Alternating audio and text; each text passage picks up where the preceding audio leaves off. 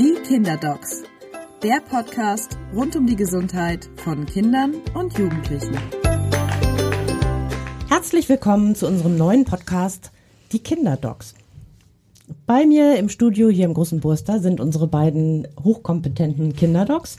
Das sind Dr. Claudia Haupt, Kinderärztin in Blankenese und Landesvorsitzende des Berufsverbands der Kinder- und Jugendärzte Hamburg und Dr. Charlotte Schulz, Kinder- und Jugendärztin in Hohe Luft und die Pressesprecherin des Berufsverbands der Kinder- und Jugendärzte Hamburg. Hallo. Ja, hallo. Wir haben uns heute ein Thema vorgenommen, das heißt Reisen. Wir haben in der letzten Folge schon einmal darüber gesprochen. Da ging es sehr um die Frage, welche Reisen eignen sich eigentlich für Kinder? Wann darf man fliegen?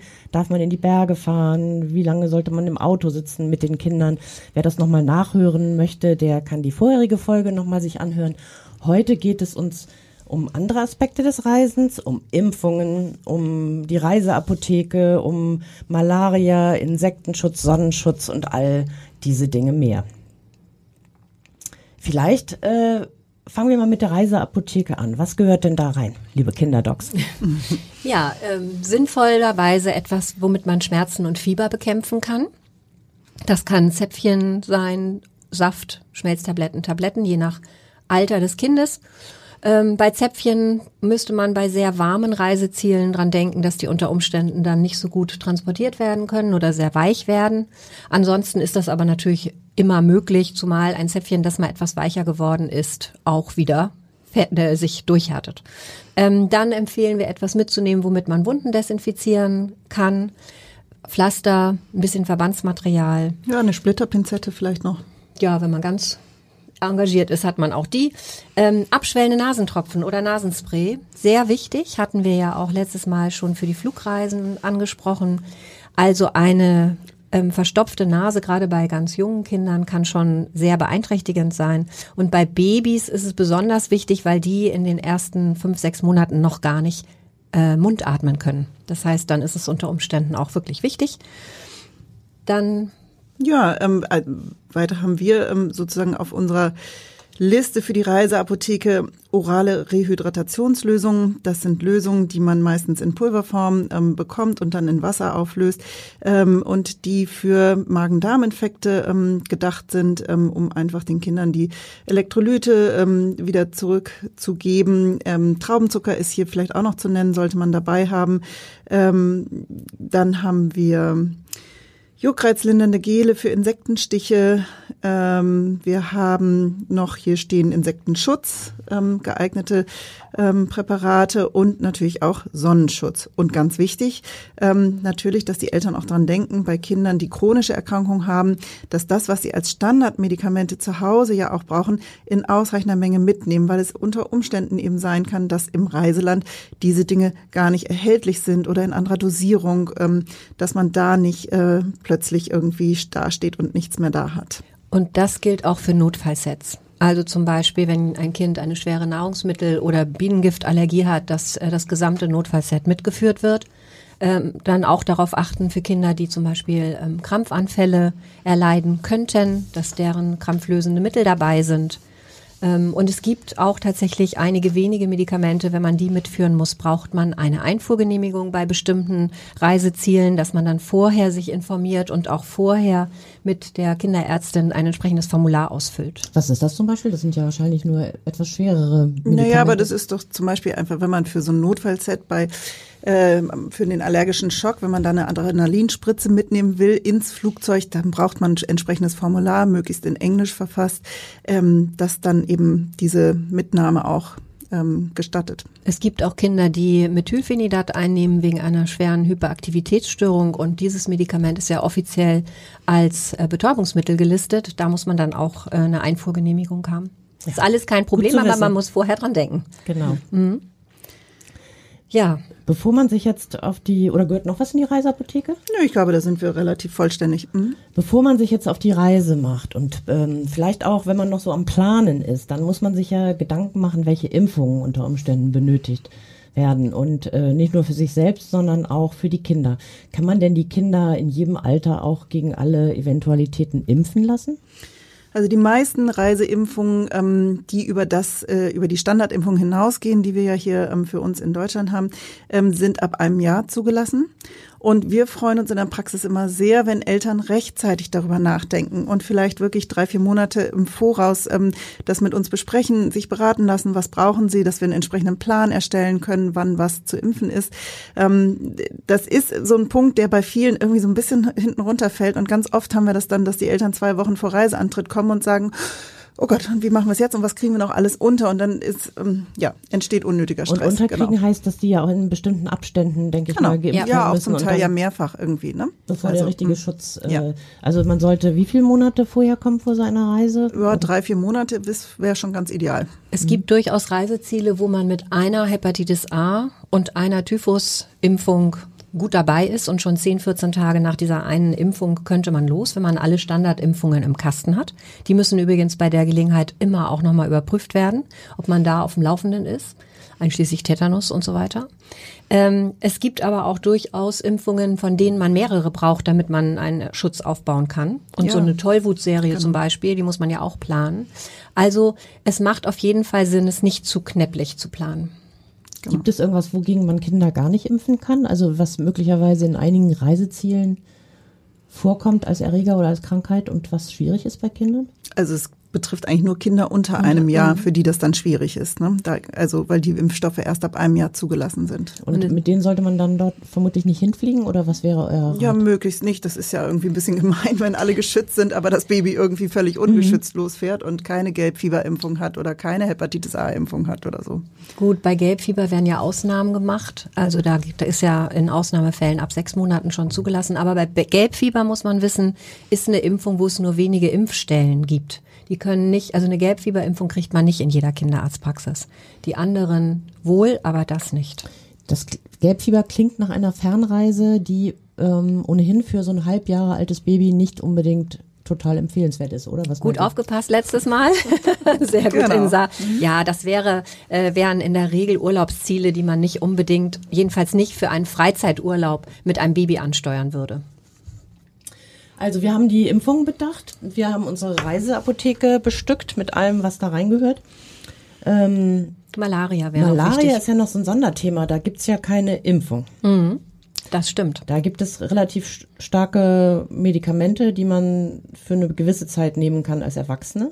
Mhm. Ja, es gibt ja inzwischen wirklich auch gut verträgliche Medikamente, die man auch Kindern geben kann. Ähm, auch das muss aber rechtzeitig geplant werden. Man beginnt in der Regel immer ein paar Tage vor der Reise mit der Einnahme dieser Medikamente, führt die dann noch nach Reiseende ähm, etwa eine Woche ähm, fort. Ähm, dabei muss man auch noch mal bedenken, ebenso wie bei den Reiseimpfungen, dass das unter Umständen Kosten sind, ähm, die man eben auch selber trägt. Das ist nichts, was die Krankenkasse bezahlt, also diese Malaria-Prophylaxe. Ähm, bei den Reiseimpfungen ist das immer eine Sache der jeweiligen Krankenkasse. Sollte man aber einmal drüber nachdenken, sonst hat man schnell pro Kopf mehrere hundert Euro eben an Reiseimpfung auch auf dem Zettel. Okay, ist, äh, ist Malaria Prophylaxe so teuer? Ja, ja. ist ziemlich teuer. Mhm. Und es kommen ja immer durch zwei Tage vorher, sieben Tage mhm. hinterher, 14 Tage dort gewesen. Es kommen ja einige ähm, Tabletten zustande oder zusammen und dann fährt ja auch meist nicht nur ein Familienmitglied. Das ist wichtig. Und was vielleicht auch noch gesagt werden sollte, ist, dass man sich vorher sehr gut überlegen muss, ähm, fahre ich in ein Malaria-Endemiegebiet, wo ich ganzjährig tatsächlich immer eine Prophylaxe brauche? Oder fahre ich vielleicht in eine Region eines Landes oder in eine Höhe ähm, in den Bergen oder so, wo ich nur ein Standby brauche? und wo ich unter Umständen gar keine Dauerprophylaxe einnehmen muss. Standby bedeutet, dass man sich eine Dreitagesbehandlung mitnimmt die man nimmt, wenn man an, in diesem Land äh, hohes Fieber bekommt und es nicht innerhalb von 24 Stunden abgeklärt werden kann, ob es sich um Malaria handeln könnte. In den meisten Ländern findet man innerhalb von 24 Stunden eine, ein Krankenhaus oder eine Ambulanzstelle oder so, die so einen dicken Blutstropfen untersucht und eine Malaria diagnostiziert oder ausschließt. Aber wenn das nicht möglich ist, muss das eben, muss das Notfallmedikament dann eingenommen werden bei hohem Fieber. Wobei Malaria ja, äh, auch wenn es behandelt werden kann, alles andere als angenehm ist, wie ich Ja, und ich glaube, da muss man auch nochmal, finde ich, zu sagen, dass eben eine Malaria bei Kindern unter fünf Jahren und bei Schwangeren ähm, sehr ähm, gefährlich sein kann und auch mal tödlich sein kann. Also auch das ist vielleicht nochmal etwas zu bedenken. Muss ich mit dem dreijährigen Kind jetzt in das Malaria-Endemiegebiet fahren oder können wir die Reise auch machen, ähm, wenn mein Kind ein Schulkind ist und vielleicht ein bisschen robuster ist? Oft ist es ja so, dass Länder, dass es auch nicht einheitlich ist in Reiseländern. Also dass äh, in Teilen das als Malaria-Gebiet gilt, wohingegen aber meinetwegen in touristischen Strandregionen oder der großen Stadt äh, dort eigentlich keine Malaria-Prophylaxe landläufig mehr nötig ist. Das Oder? stimmt, weil es auch abhängt von stehenden Gewässern, Pfützen und äh, solchen Dingen, weil da mehr Moskitos sind. Ja, auch der Höhe, in der man sich so bewegt. Ja. ne? Allerdings denke ich schon, dass das ist zum Beispiel was, was wir auch finden, dass man, wenn man sich rechtzeitig informiert, es gibt ganz fantastische, also sowohl von der äh, WHO, von der Weltgesundheitsorganisation, als auch zum Beispiel vom Auswärtigen Amt gibt es super tolle Seiten, wo Eltern sich auch schon mal belesen können und dann auch finden, was soll man in so einem Land meiden, worauf soll man achten, wo ist es bes besonders gefährlich. Äh, solche Orte würde man mit Kindern ja gar nicht ansteuern. Äh, Grenzübergänge sind manchmal ein Thema. Gibt es überhaupt wirklich sauberes Trinkwasser? Gibt es eine gute medizinische Versorgung? Und da gehören dann solche Sachen auch dazu. Nimm, nimm mal China oder Indien. Da kann man nicht sagen, Malaria-Prophylaxe oder nicht, sondern da muss man ganz genau gucken, in welche Region reisen die. Werden die sich in einer Großstadt in Peking aufhalten oder werden die aufs Land, auf die Reisfelder gehen? Um es jetzt mal ein bisschen überspitzt zu sagen. Und das gilt eben für ganz viele Reiseziele, dass man etwas mehr wissen muss, als ich fahre dahin. Aber zum Thema Malaria-Prophylaxe wäre mir noch sehr wichtig, ich meine, es fängt ja eigentlich mit den Basics so an, ähm, dass man eben in den Zeiten, wo diese Mücken äh, ja besonders aktiv sind, also in der Dämmerung und äh, vor Sonnenaufgang, einfach äh, auf die Kleidung achtet, dass es möglichst langärmlich ist oder das Bein eben komplett bekleidet, auch mit Socken irgendwie, dass also wenig freie Haut überhaupt da ist, ähm, dass man ähm, auch entsprechend geeignete Mückensprays benutzt. Ähm, da gibt's auch je nach Alter wieder verschiedene ähm, Präparate. Es gibt für die kleinen Kinder, da muss man eben auch so ein bisschen gucken. Also wirklich, sag mal, tropentaugliches Insektenspray eigentlich erst ab drei Jahre. Ja. Ähm, und äh, es gibt natürlich Insektenschutz und Mückensprays ähm, auch für kleinere Kinder, die dann aber nicht mehr tropentauglich sind. Aber für, sag mal, die Reise nach Italien, wo mein Baby auch mal 20 Mückenstiche kriegen kann in einer Nacht, da ist man gut beraten, wenn man auch sowas dabei hat. Da sind wir beim Thema Insektenstiche äh, Ja. ganz allgemein. Das ist ja, ähm, Malaria ist nur das eine, das andere ereilt uns ja und unsere Kinder sehr viel häufiger. Du hast eben schon Italien genannt, natürlich auch in Deutschland hier und in anderen Gebieten. Man hat ja das Gefühl, äh, dass diese Mückenstiche oder Insektenstiche, dass die immer größere Reaktionen auslösen bei unseren Kindern, ähm, dass die richtig anschwellen und man da von einem kleinen Stich womöglich wirklich viele Tage oder sogar äh, Wochen äh, etwas davon hat im negativen Sinne. Wo ist stimmt das oder Ja, das stimmt schon ein wenig. Also Hypererg nennt man das. Das sind ja keine echten Allergien in aller Regel. Äh, hypererge Reaktionen auf, also Überempfindlichkeitsreaktionen auf den Stich ähm, gibt es, gab es immer schon, nimmt aber zu. Warum? Weil alle Überempfindlichkeitsreaktionen, das betrifft ja auch unser Bronchialsystem, ähm, die Exemerkrankungen und ähm, Dinge, andere Dinge, bei denen es eben darauf ankommt, sozusagen äh, sich mit der Umwelt auseinanderzusetzen. Da hat man ja schon den Eindruck, dass die deutlich zunehmen, also dass die Empfindlichkeit zunimmt von Und Haut Allergien ja Haut und Schleimhäuten. zunehmen, ne? Genau, da haben wir jetzt scheinbar so ein Plateau erreicht, aber wir hatten einen enormen Anstieg, auch von Asthmahäufigkeiten und so, ganz anderes Thema. Und ähm, das Tückische an diesen äh, stärker schwellenden Mückenstichen, also von Eltern wird ja häufig befürchtet, dass nun eine Schockreaktion folgen könnte auf die starke Lokalreaktion. Da kann man erstmal beruhigen. Das ist ja in aller Regel überhaupt nicht der Fall. Ähm, was da droht, ist, dass dadurch, dass die Schwellung dazu führt, dass das Lymphgefäßsystem und der venöse Abfluss, also Gefäß, ähm, wird gestaut und Lymphe wird gestaut. Und durch diese, diesen Stau im Gewebe haben es über den Stich eingebrachte Bakterien leichter, sich im, in dem Gewebe auszubreiten. Das heißt, es kann zu lokalen Infektionen kommen und diese wiederum können dann in, und es ist gar nicht mal so selten, können dann leider den Weg über besagtes Lymphgefäßsystem nehmen und im Extremfall zu einer Blutvergiftung führen. Ja, aber trotzdem, Im da muss ich jetzt mal ganz kurz einhaken. Sehr viel häufiger sind ja wirklich diese übermäßig angeschwollenen eigentlich harmlosen Insektenstiche. Das ist unglaublich nervig, das ist juckt, das ist ähm, oftmals ja auch so das Augenlid, dann schwillt so das ganze Auge zu, die Kinder können gar nicht richtig gucken, wenn sie morgens wach werden. Das ist total nervig, aber es ist überhaupt nicht dramatisch. Und das ist erstmal per se nicht gefährlich. Klar, man guckt natürlich, dass das dann auch ähm, mit dem nächsten Tag oder übernächsten Tag auch wieder abschwillt. Man kann das kühlen, ganz wichtig, kühlen und ein bisschen, sobald die Kinder dann aufgestanden sind und zwei, drei Stunden aufrecht sind, dann fließt das auch quasi immer ein bisschen wieder ab, dann nimmt die Schwellung ab. Ähm, aber eigentlich, außer dass man es ordentlich kühlt, muss man da überhaupt nichts machen. Wenn man dann im Verlauf sieht, wie du das jetzt beschrieben hast, das wird plötzlich doch noch, es bleibt dick, es wird rot, es ähm, ne, äh, Heiß, es heiß. schmerzt. Genau, dann sind das Warnsignale, dann bitte zum Kinderarzt. Und da muss man dann nicht warten, bis der rote Strich, den jeder ja kennt, auftritt. Das Der geht Strich, oft eine Sepsis an, also eine Blutvergiftung an. Naja, das ist dann erstmal nur ein Hinweis dafür, dass es im Lymph Lymphgefäßsystem sich auf den Weg gemacht hat. Das ist noch nicht gleichzusetzen mit einer Blutvergiftung. Äh, das ist ja auch nur das Ende der Fahnenstange. Aber es ist schon wichtig, sensibilisiert zu sein. Aber du hast natürlich völlig recht, Charlotte. Die allermeisten Lokalreaktionen sind einfach nur unheimlich unangenehm, aber gar nicht gefährlich. Und vor allen Dingen, was ganz wichtig ist, das zu trennen von Reaktionen, die wirklich gefährlich sind, die in einen Schock münden könnten. Und das vergessen die Eltern eben manchmal. Es gibt zwar theoretisch eine Allergie gegen Mückenspeichel.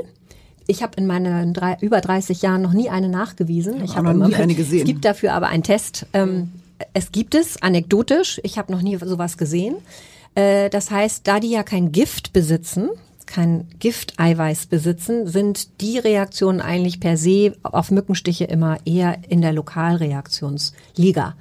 Bei Bienen und Insekten anderer Art, also Bienen, Hornissen, Wespen, gibt es echte Allergien, aber auch dort gilt, nicht jede Bienen- oder Wespengiftallergie ist gleich lebens lebensbedrohlich. Und darüber muss man sich sehr gut aufklären lassen, auch entscheiden, was gehört eigentlich in mein, in Anführungsstrichen, Notfallset weil es nur ganz wenig Kinder gibt, Gott sei Dank, die wirklich dadurch bedroht sind. Und die, die dadurch bedroht sind, die müssen, also die schon mal anaphylaktisch reagiert haben mit einer beginnenden Schockreaktion, die brauchen auch dann wirklich ein richtig komplett ausge, ähm, ausgefeiltes Notfallset und da brauchen die Eltern auch eine sehr gute Anleitung. Aber das ist was ungeheuer Seltenes und die stärkere Lokalreaktion ist was ungeheuer Häufiges. Und da kommt es auch ein bisschen drauf an, wohin diese Viecher stechen. Also bei den Mücken ja gerne der Kopf, gerne Augenlider, dann das dicke Auge. Die Wespen ähm, und Bienen ähm, einfach dadurch, wie die Kinder sich draußen bewegen, ja gerne in die Füße und in die Hände. Da ist wenig Unterhautfettgewebe. Das gibt dann immer diesen ganz prallen Fuß und ganz pralle Hand. Wirklich kühlen, kühlen, kühlen und hochlegen. lagern, ja, hochlagern. Hochlagern. Mhm. Ähm, das ist das, was dann erfolgen muss. Aber das Zitrone? Äh, nee, Quatsch, Zwiebel oder was hilft nochmal? Ja, also das ist so aus der Erfahrung kann man sagen, ich kann das nicht genau irgendwie medizinisch erklären, wie es funktioniert, ähm, aber äh, tatsächlich ähm, kann man damit ähm, offensichtlich bewirken, dass es nicht so stark anschwillt. So ähnlich, als würde man jetzt ein Phenestilgel draufschmieren oder so, ne? Ja. Ich merke schon, das mit den Insektenstichen, das ist, glaube ich, nochmal ein riesiges eigenes Thema bei äh, Kindern. Ich glaube, da müssen wir auch nochmal eine gesonderte Folge dazu machen. Wenn wir jetzt ähm, an die Reisen denken, die wir äh, unternehmen mit unseren Kindern, sei es in Deutschland, in Skandinavien oder auch in Richtung Süden oder sogar in die Tropen. Also genau. Dann würde ich gerne nochmal fragen, ähm, wie schützt man sich denn am besten? Also in welchem Alter kann man denn welches äh, Insektenschutzmittel verwenden und muss es vielleicht auch verwenden? Können wir einfach den Kindern das geben, was wir selber benutzen? Nein. Klares Nein. Nein. Das Also- hattest du ja schon angesprochen, Charlotte. Ja, genau, also ich finde ganz wichtig ist die Kleidung. Das ist erstmal per se äh, das. Dann, ähm, auch bevor wir jetzt über Insektenschutzpräparate sprechen, ähm, kann ich ja meine Kinder und übrigens mich selbst ja auch wunderbar schützen durch Moskitonetze, die ich mir übers Bett hänge ähm, und den Kindern übers Bett hänge.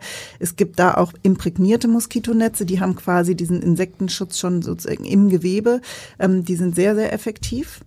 Und wenn wir dann wirklich äh, über Präparate sprechen, die man aufträgt auf die Haut, ähm, dann ist es so, also für Kinder ab sechs Monate Gibt es einen Wirkstoff Icaridin ähm, für Kinder ab drei Jahre? Gibt es das bekannte DEET, das tropentaugliche DEET?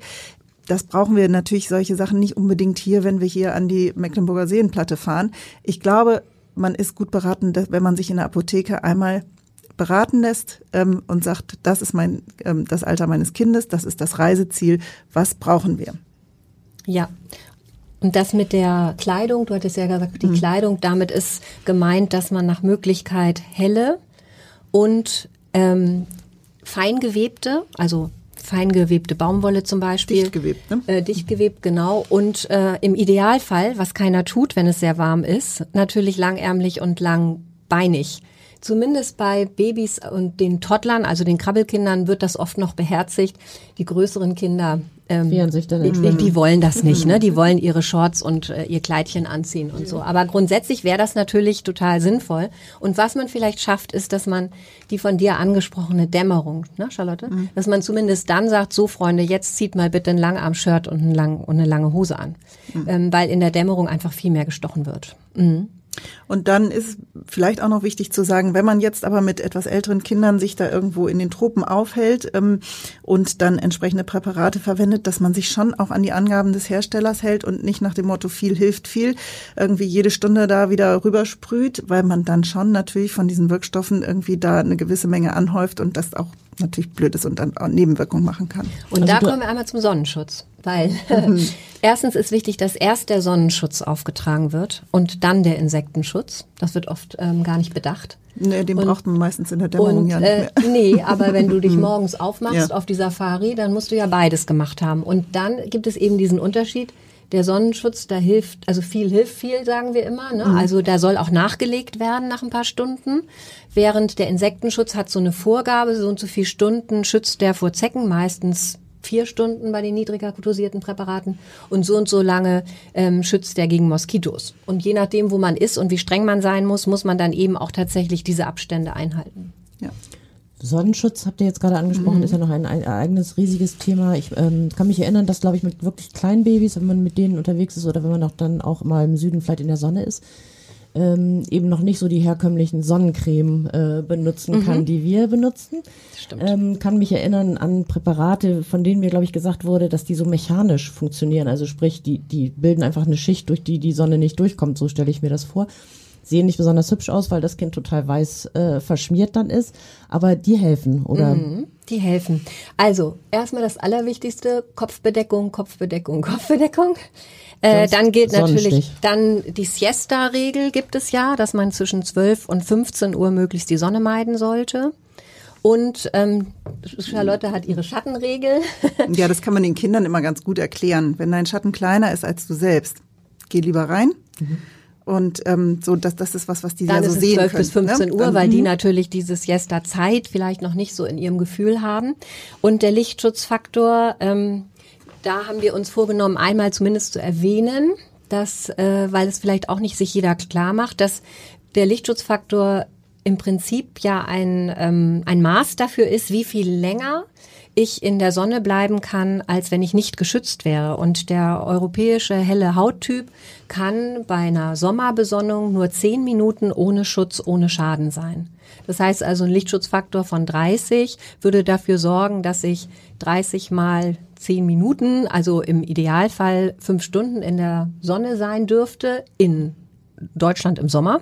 Das würde sich ähm, bei einer sehr hohen Sonnenintensität entsprechend verringern. Und ähm, das heißt aber auch, dass man nachlegen muss.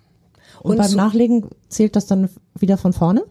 Da fangen wir von vorne an. Man mhm. muss auch immer mit im äh, Blick haben, eine halbe Stunde vor, bevor man überhaupt in die Sonne geht, muss die, das Sonnenschutzmittel schon aufgetragen sein. Also es bringt wenig, eine halbe Stunde am Pool rumzuturnen und dann das erste Mal Sonnenschutz aufzutragen. Ja, aber das ist ja eigentlich der Klassiker. Ne? Man fährt los, man schmeißt alles in die Tasche, man steigt irgendwo aus und dann, oh Kinder, jetzt eincremen. Dann sind sie gerade eingecremt und jetzt sofort baden. Ja, dann kann man von genau. vorne anfangen. Dann kann man wieder von vorne anfangen. Ähm, das muss man sich einfach klar machen. Ich glaube, das ist, ist halt so.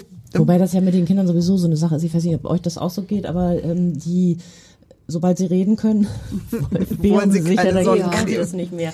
Ist ihnen irgendwie lästig, verstehen sie nicht so richtig und äh, gibt eigentlich jetzt immer noch Diskussionen, creme dich ein, nee, brauche ich nicht. Und Ist aber eine elterliche Aufgabe, das Mhm. ist Fürsorgepflicht und weil die äh, Eigenfürsorge da einfach bei Kindern noch nicht ausreicht, muss man ihnen da leider bisschen, ob sie wollen wissen. oder nicht, Ja. muss man es besser wissen, genau. Ist ein Äh, wie zu deiner. Frage wollte ich nochmal zurückkommen, äh, Insa, und zwar fragtest du ja nach den äh, Sonnenschutzcremes ohne chemischem Filter. Also der, das, äh, worum es da geht, ist, dass Säuglinge, also alle unter einem Jahr nach Möglichkeit, das sagen auch die Kinderdermatologen, gar keinen chemischen Filter in den Cremes haben sollen.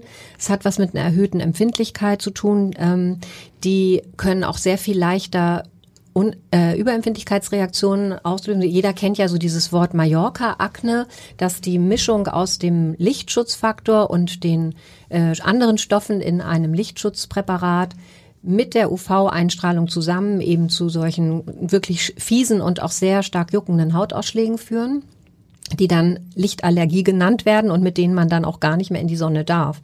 Und ähm, bei kleinen Kindern ist diese ist die Wahrscheinlichkeit einer Überempfindlichkeit viel größer oder dass der chemische Filter an sich schädlich sein könnte. Und dann bekommen die Präparate, du hast jetzt mechanisch vorhin gesagt, man sagt so physikalisch, ähm, das sind Präparate, da sind Mikropigmente drin. Das sind äh, winzig kleine Partikel, die praktisch aus dieser Suspension so eine Art Schicht machen, die dafür sorgt, dass die, das UV-Licht die Haut nicht mehr penetrieren kann. Es wird quasi reflektiert ne, Genau, von das kann also nicht mehr durch. Und äh, da muss man allerdings sagen, äh, ja, die Regel gilt ganz klar. Und bei sehr empfindlichen Kindern oder Kindern, die schon mal lichtallergisch reagiert haben oder zu Ekzemen neigen, sollte man auch bei älteren Kindern noch eher Mikropigmentcreme nehmen oder eine, die einen sehr geringen Anteil chemischen Filters hat. Da gibt's ja auch Mischpräparate. Ähm, und da ist es tatsächlich so, es gibt große Unterschiede. Es gibt ähm, sehr gute, günstige Präparate, die praktisch eine weiße Paste sind. Äh, da lassen die Kinder sich auch viel weniger gern mit eincremen, weil dieses pastöse Zeug natürlich auch nicht gut zu verreiben ist.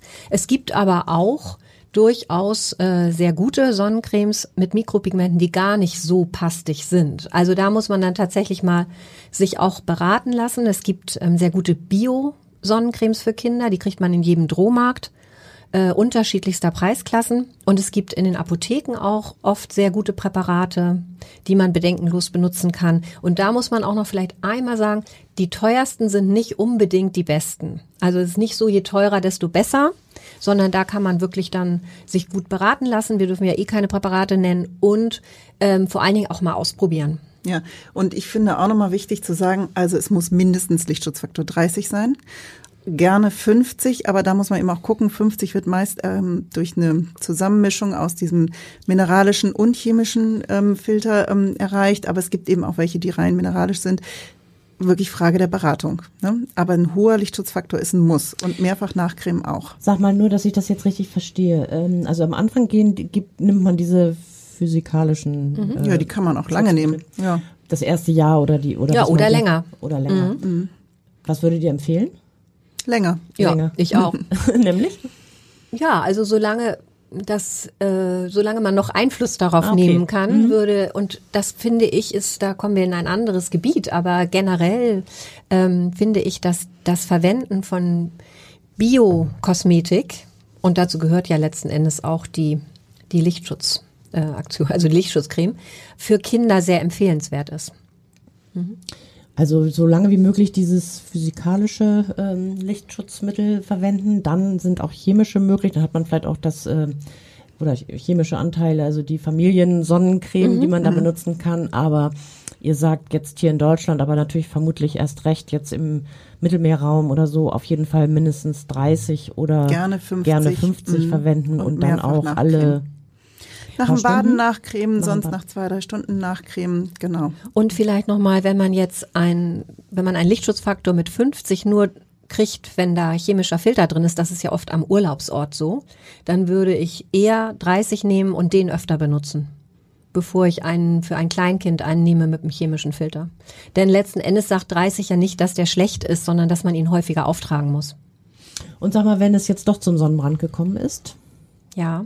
Wobei man sieht ja auch wirklich eigentlich immer häufiger so auch äh, beim Baden oder am Strand so kleine Kinder, die eben schon so äh, die UV-Kleidung haben. Da kommen wir noch, genau. ja. kommen wir auch noch zu. Ist das sinnvoll? Also die, so, die sozusagen so ein dunkles T-Shirt oder was richtig auch so vielleicht ein ne, Es ist ja ein spezielles Gewebe. Ähm, genau. genau, das nennt also heißt dann ähm, tatsächlich UV-Schutz nach australischem Standard, mhm. speziell äh, gewebt, ähm, reflektiert die Sonne. Ähm, das ist sinnvoll, gerade wenn man jetzt Urlaub am Meer macht und die Kinder wirklich viel, also über Stunden irgendwie am Wasser Wasser irgendwie spielen und rumpitschern. Ähm, dann, Weil das äh, nochmal die Sonneneinwirkung verstärkt, ne, das Wasser. Genau, und ja, auch den Sonnenschutz ja abspült. Mhm. Ne? Und ich kann ja nicht irgendwie mein Kind alle 20 Minuten aus dem Wasser holen und wieder eincremen. Ja. Also die UV-Kleidung ist für solche Sachen sinnvoll, ist teuer, ähm, aber klar, genau wie du gesagt hast, wenn die da Stunden am Strand rumprusseln, immer wieder ins Wasser, wieder raus und so am, gerade am dem, in dem Bereich, wo viel reflektiert, ist das sinnvoll. Aber wenn man jetzt wenn man mal einen Ausflug über Land macht auf Mallorca, dann braucht man sicher keine UV-Kleidung, dann braucht man einfach nur Baumwollklamotten und einen Hut und, und Sonnencreme. Mhm. Und was ist, wenn es nun doch passiert ist, es gibt einen Sonnenbrand mhm. beim Kind? Ähm, was hilft denn da? Kühlen. Schmerzmittel unter Umständen ja. sogar. Schmerzmittel und, und kühlen. Sonne meiden am ja. nächsten Tag, ne? Und kühlen in Form von feuchten, kühlen Umschlägen einfach. Mhm. Also äh, so, ich dachte immer Phenestil wäre oder so ein anderes äh, Insekten Behandlungs, Insektenstichbehandlungsmittel würde auch helfen. Äh, nee, eine wasserreiche Lotion bringt mehr. Ja, mhm. Genau. Also so eine Art After Sun. Das mhm. muss gar keine teure After Sun Lotion sein, sondern man kann einfach eine Kinderlotion mit einem hohen äh, Flüssigkeits-, also einem hohen Wasseranteil nehmen, die nicht so fett und pastös ist.